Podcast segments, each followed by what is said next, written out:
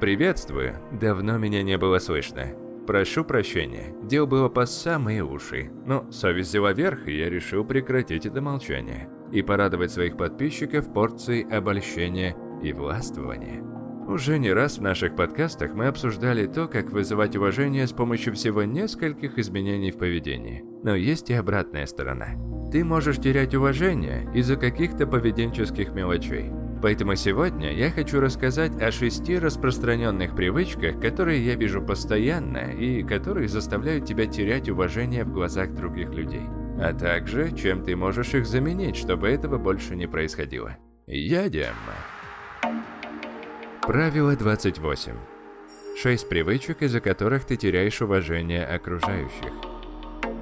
Первая привычка касается первого впечатления, а именно, когда ты не можешь дождаться, чтобы поделиться своими достижениями, победами в первые минуты разговора.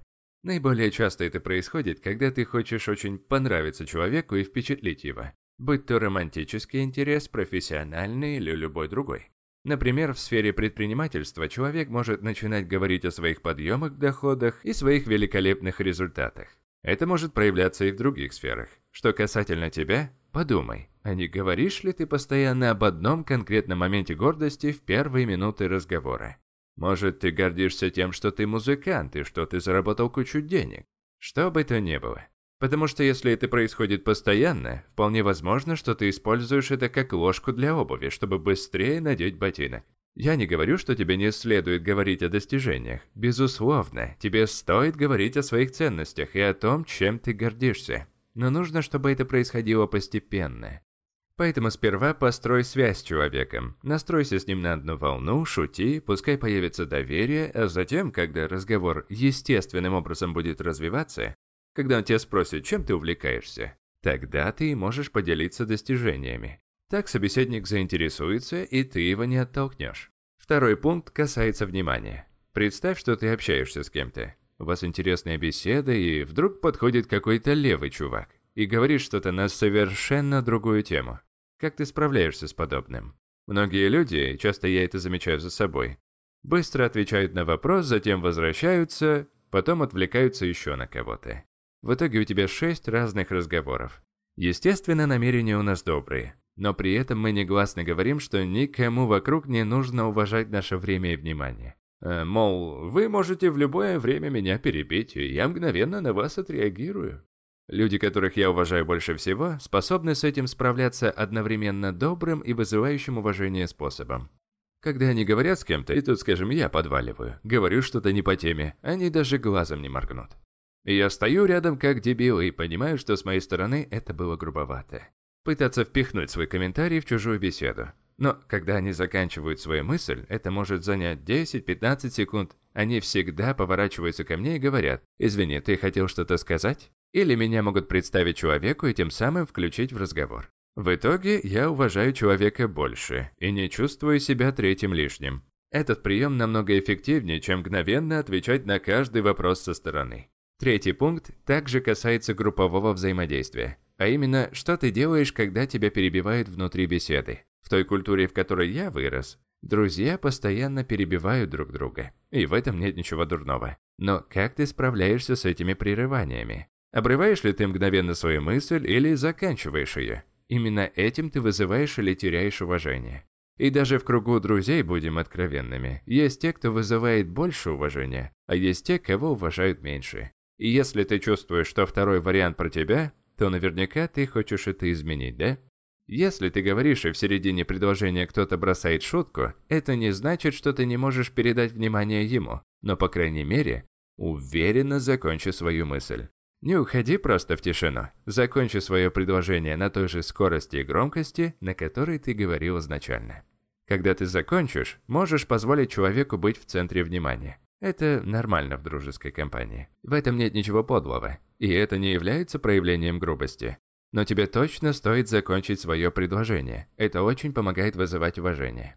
Четвертый пункт. Опять же, это не говорит о том, что человек никчемный. Просто иногда такое встречается. У меня есть дружбан, который мне очень нравится, и у него есть привычка постоянно предлагать какие-то новые идеи для бизнеса. И сначала это было очень увлекательно, потому что было здорово обсудить интересные идеи. Но несколько месяцев и десятки идей спустя ничего из этого не осуществилось. И когда он снова упоминал нечто подобное, я полностью выключался, потому что знал, что почти все, что он говорит, это пустословие. Так что если ты говоришь о чем-то, подтверждай это на деле.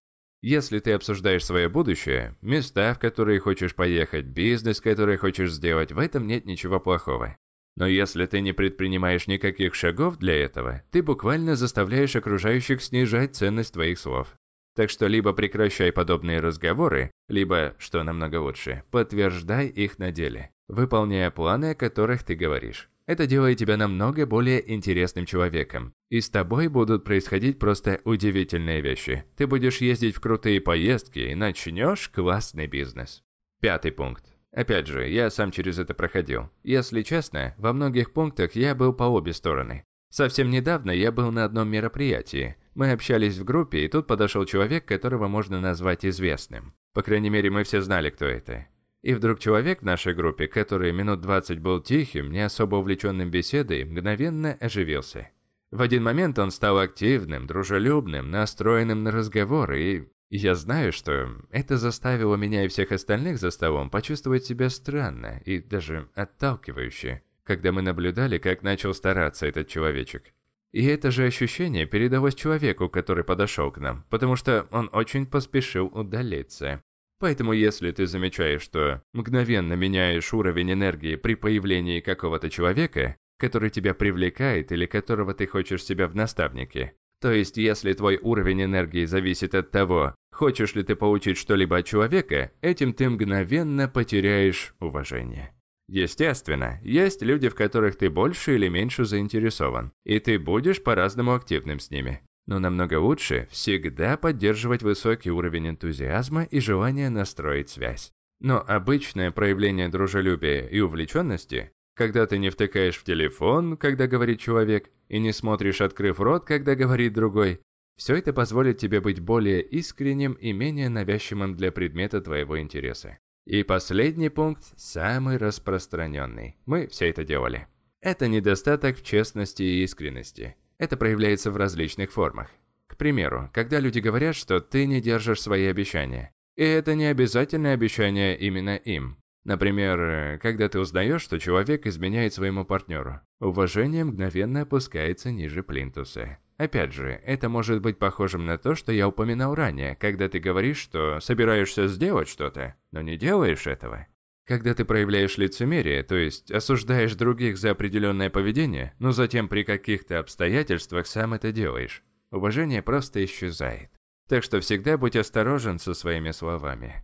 А вот когда ты честен и искренен, это вызывает огромное уважение. Конечно, есть и другая сторона. Когда ты в сложной ситуации решаешь поступить правильно, люди могут быть не согласны с тобой. Но при этом они будут испытывать уважение. Тогда и возникают эти клишированные фразы наподобие «Но его нельзя за это не уважать, хотя я его поступок не поддерживаю».